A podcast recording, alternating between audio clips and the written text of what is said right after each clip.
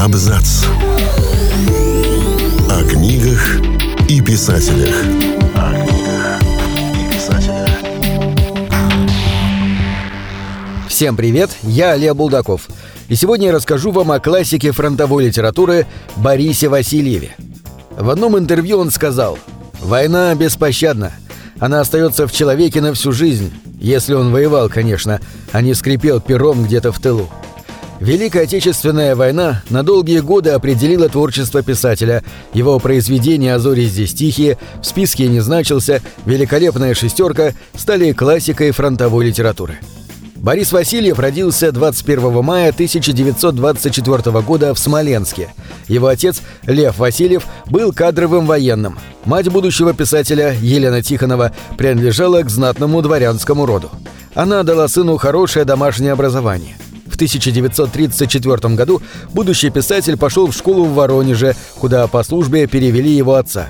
Учеба давалась Борису Васильеву легко, он уже знал программу на несколько классов вперед. Васильев вспоминал – в школе мне было невыносимо скучно, по крайней мере до восьмого класса. Я знал почти все, что там преподавали, а потому маялся, делал домашние задания на уроках и в конце концов начал убегать. Когда Борис Васильев закончил девятый класс, началась война. На фронт Борис Васильев попал в 17 лет. Вместе с другими добровольцами из комсомола он поехал на прифронтовую полосу в Смоленск вывозить ценные исторические бумаги. Но через несколько дней после их приезда немцы сбросили десант. Об архивах сразу забыли, группу отправили оборонять деревянный мост, ведущий в соседнюю деревню. 3 июля Борис Васильев попал в окружение, из которого выходил практически 4 месяца. В октябре 1941 года Васильев добрался до советских частей. Несовершеннолетнего бойца хотели вернуть домой, в Воронеж, но будущий писатель попросил отправить его на курсы военного дела. Командование пошло навстречу, и Борис Васильев стал курсантом кавалерийской полковой школы под Липецком. В 1943 году Васильева определили в воздушно-десантный полк и отправили на передовую. Через несколько месяцев он попал на мину во время боевого задания под Вязьмой. Будущего писателя доставили в Костромской военный госпиталь. Ранение было тяжелым. Врачи запретили Васильеву возвращаться на фронт. В госпитале Борис познакомился с кадровым командиром Дроздовым, который предложил юноше поступать в военную академию бронетанковых и механизированных войск. Курс был женским, из пяти отделений на двух учились только девушки. В академии Борис Васильев познакомился с Зорей Поляк. Они полюбили друг друга и 12 февраля 1945 года поженились. В 1946 году Васильев получил диплом. Его распределили в Свердловск, сегодня Екатеринбург, на Уралмашзавод, где испытывали новые боевые машины. Молодой семье дали квартиру, и вскоре к ним переехали родители Зори. На одном из партийных собраний Васильева попросили подготовить доклад о заговоре врачей. Он отказался, и вскоре Бориса Васильева исключили из партии, а затем попросили освободить одну из двух комнат в квартире. Товарищеский суд чести требовал лишить его офицерского звания инженер-капитана. Чтобы отвлечься от происходящего, он начал писать пьесы. Первая стала драма «Танкисты». Когда текст был закончен, писатель на удачу отправил его по почте в Центральный театр Советской Армии. Пьесу приняли, но поставить ее так и не удалось. После смерти Сталина Борис Васильев решил посвятить себя литературе и уволился с завода. В 1955 году он поступил в сценарную мастерскую в главкино. Свой первый киносценарий Васильев написал за три дня. В 1958 по нему сняли фильм «Очередной рейс» про двух враждующих шоферов. В мемуарах Васильев писал «В кино я работал с огромным удовольствием не только потому, что с детства любил его, но и понимая, что это моя единственная литературная школа, в которой я приобрету навыки литературной работы». В 1960 году он стал членом Союза кинематографистов. Однако за произведения платили мало. Чтобы заработать на жизнь, Борис вместе с женой писали закадровые новости для киножурналов «Новости дня», «Ровесник», «Пионерия», «Иностранная хроника», а также для телепередач КВН. С июня 1968 года Борис Васильев работал над повестью «Весною, которой не было» о девушках-зенитчицах, которые вступили в неравный бой с немцами и погибли. В основу повести легла реальная история. В начале войны семь раненых солдат помешали немецким диверсантам взорвать железную дорогу Петрозаводск-Мурманск. В живых остался только сержант. В книге «Летят мои кони» Борис Васильев писал «А потом вдруг придумалось. Пусть у моего героя в подчинении будут не мужики, а молоденькие девчонки. И все, повесть сразу выстроилась. Женщинам ведь труднее всего на войне. Их на фронте было 300 тысяч, а тогда никто о них не писал. Прототипом одной из героинь, Сони Гурвич, стала его жена.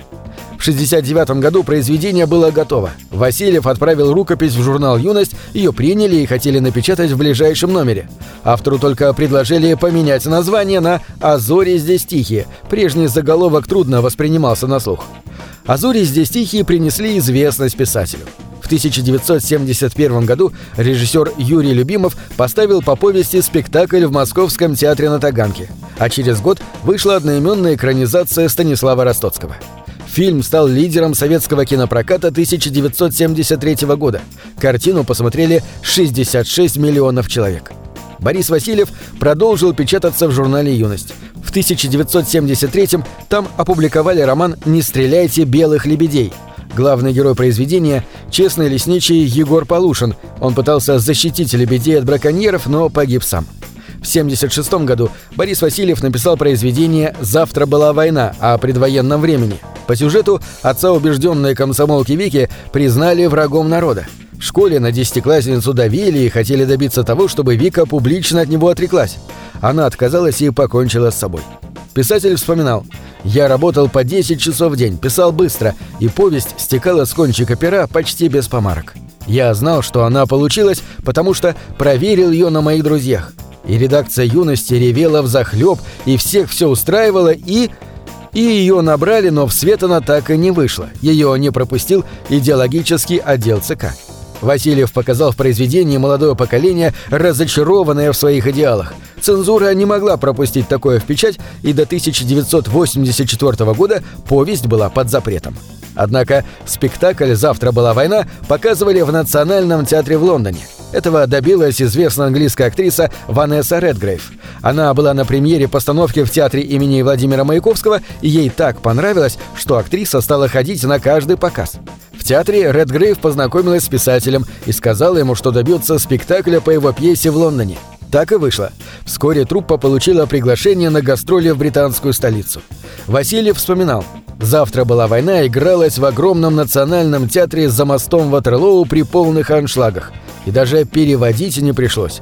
В зале была русская публика. И не только из советского посольства, но и эмигранты первой и второй волн.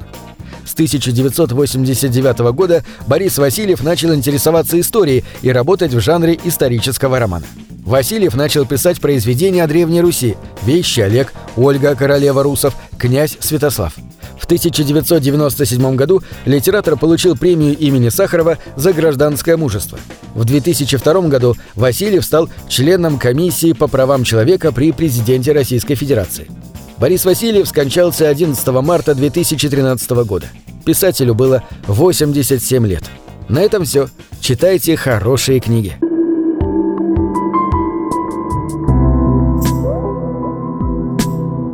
Книги — это двери, что выводят тебя из четырех стен. С ними ты проживаешь другие жизни, а свою — умножаешь в тысячу раз. Тысячу раз.